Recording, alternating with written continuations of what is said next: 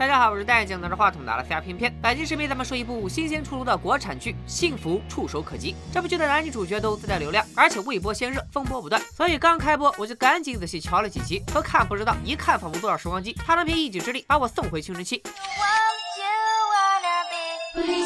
不好意思，咱主要就是想说明这剧的情节实在太像早年间的偶像剧了。开局五分钟，服装设计师小白正穿着自己设计的婚纱拍婚纱照，还没等我看清未婚夫的脸呢，小三就杀到了拍照现场。小白的白婚纱是隐隐作绿，未婚夫也立刻变前夫哥。师傅，漂亮！不瞒大家说，看到这里我都不记得前夫哥和小三长啥样。小白似乎也意识到一切发生的太快，观众可能体会不到他的悲伤，于是小白就给自己拍了个 MV。就让秋风带走我我随着音乐摇摆，MV 转场了，小白就这样穿着婚纱和高跟鞋，在大马路中央走起了毛步。正道的光照在了大地上，把美不好意思，实在是没忍住。这时候 MV 也拍完了，男主角小黑骑着摩托车登场，谁成想马路这么宽，他俩非得挤在路中间，我心里立刻就有种不祥的预感。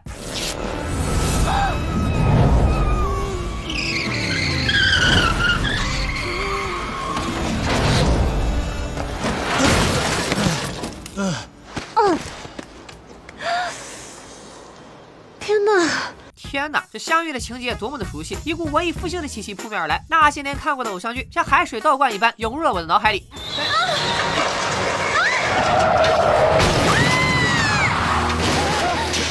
接下来的流程咱们都熟悉，这俩人撞得四仰八叉，但啥事没有。先是互相看不顺眼，忽然又坐到一起吃饭。小白喝多了，向小黑哭诉前夫哥是个王八蛋。小黑看他可怜，也不好丢下不管，只好带去宾馆凑合一宿。呃，大家不要想歪，人家小黑是想开两间房，但架不住前台也是偶像剧出身。不好意思，我们只剩最后一间客房了，只剩最后一间大床房了。镇上只有我们一家旅社。学了前台专业的小伙伴，请把专业打在公屏上。这一系列操作下来是行云流水且毫无逻辑，全都是为了把男女主强行凑到一起。但有一说一，强行不就是偶像剧的精髓吗？这孤男寡女共处一室，小白马上借着酒劲儿强行帮小黑展示了一波身材。可惜小黑是正人君子，小白一觉到天亮，啥也没发生。另一头，未婚妻情绪激动，手机钱包都没带，跑出去一晚上。前夫哥天亮才想起来要找，然后报了警。找着小白以后，前夫哥在警察局门口还敢对小白拉拉扯扯。这时候本来应该给小黑表现的机会，但小黑还没来得及发挥，小白的女闺蜜潇洒姐潇洒登场。听我解释。下去，公安局门口，你们换个地方等。我说走，下下去，你你干什么你？这闺蜜可以，小黑看不下去这鸡飞狗跳的场面，赶紧挥挥衣袖，不带一点留恋。毕竟小黑的真实身份是个霸道总裁，霸道总裁可是很忙的。接下来咱们回到室内，小白这边屋漏偏逢连夜雨，爱情化作一道绿光，公司也被前夫哥搬成一片废墟。小白的爱情抱着事业双双跳崖，就剩三个员工不离不弃。我叫邵凯，我是做 IT 运维的。大姐，你这公司开多久了？我看你这个公司撑死都都二十个人，你连自己的员工叫啥、干嘛的都不知道。你说前夫哥不坑你坑谁呀？但为了彻底符合偶像剧女主的境遇，前夫哥的坑到这里还没挖完。这至关重要的一坑，就是他背着小白抄袭了一个大服装公司的设计，还批量生产，导致侵权。巧的是，服装公司的老板就是小黑。更巧的是，小白和小黑委托的是同一个律师，是命运的安排，让他们再续前缘吗？不是编剧。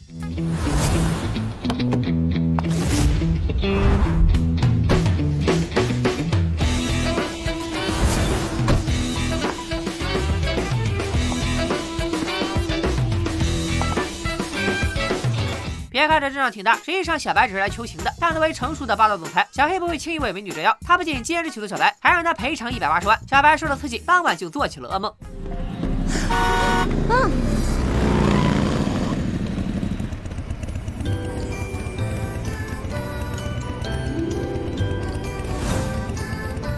这就是传说中的主角光环吗？如果你也感到刺眼，请把墨镜打在公屏上。注意到这里为止，小黑对小白还没有什么特别的感觉，但偶像剧女主一定会用最直接的方式吸引男主的注意。小白一觉醒来，决定发愤图强，用自己之前的设计亲手做衣服。这一出手就得到贵人青睐，贵人给了小白一笔大订单，这都轮不到我们为小白发愁，他就瞬间还上了一百八十万，公司也起死回生。这就是女主剧本，你们羡慕也没用。小黑一看钱到账了，顿时觉得小白这个女人不一般，霸道总裁对努力的女主动心也是很正常的，就是他的表达方式实在有点非主流。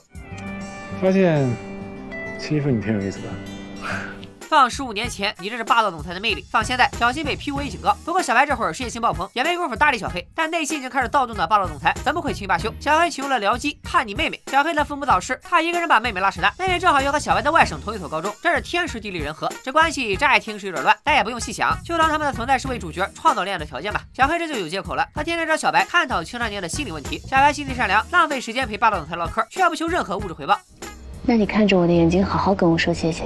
是心动啊，糟糕，眼神躲不掉。其实我还有别的事儿。拉胯。不过一回退缩不要紧，还有 NBC 神助攻。小黑毕竟是个总裁，出来吃个饭也有狗仔偷拍。没过多久，小白就成了绯闻女主角。这时候小黑又来找他扯淡，就搞得小白很迷惑。我问你个问题，你诚实的回答我，你说你是不是喜欢我？是啊，我就知道不。你说什么？我是喜欢你啊。你有病吧？我说您这表白也太随意了吧！而且小黑表白完，拍拍屁股就走了，根本不给人家反应的时间。这时候咱们就不得不解锁一个新人物，一直暗恋小黑的大明星绿茶姐出场了。眼看心爱的总裁和别的女人传绯闻，他恨不得把小白大卸八块。嗯，恶毒女配从中作梗的情节，老偶像剧了。绿茶姐故意选小白帮她设计礼服，她要穿着走红毯，还特意要求亮色配黑纱，就照欧美明星的风格做。小白也不疑有他，反正他和小黑啥关系没有，还傻乎乎的以为大明星犯不上为难自己。但事情果然没那么简单，绿茶姐故意在小黑面前对小白的设计指指点点。小贝的刘海长，可是晴空的刘海比较扎实，而且整个轮廓也比较圆满。不好意思，走错片场了。绿茶姐实际上是这么说的：我不是让你背后给我开个叉吗？还有这个黑纱，你怎么选的？这黑纱你看起来不觉得很廉价吗？还有这个衣服，大姐，你挑事儿能挑的再明显点吗？一看就是追剧之少了，还敢在霸道总裁面前贬低他心爱的女人，你一阵出局。小黑把一切看在眼里，也不忘安慰小白，就是这方式吧。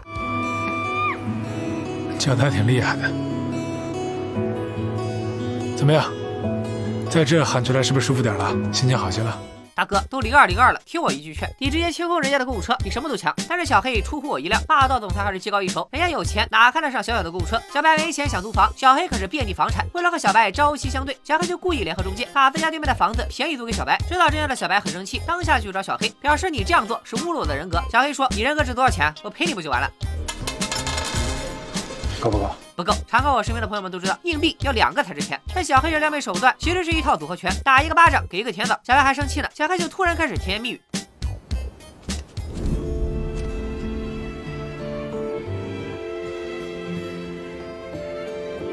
你真好看。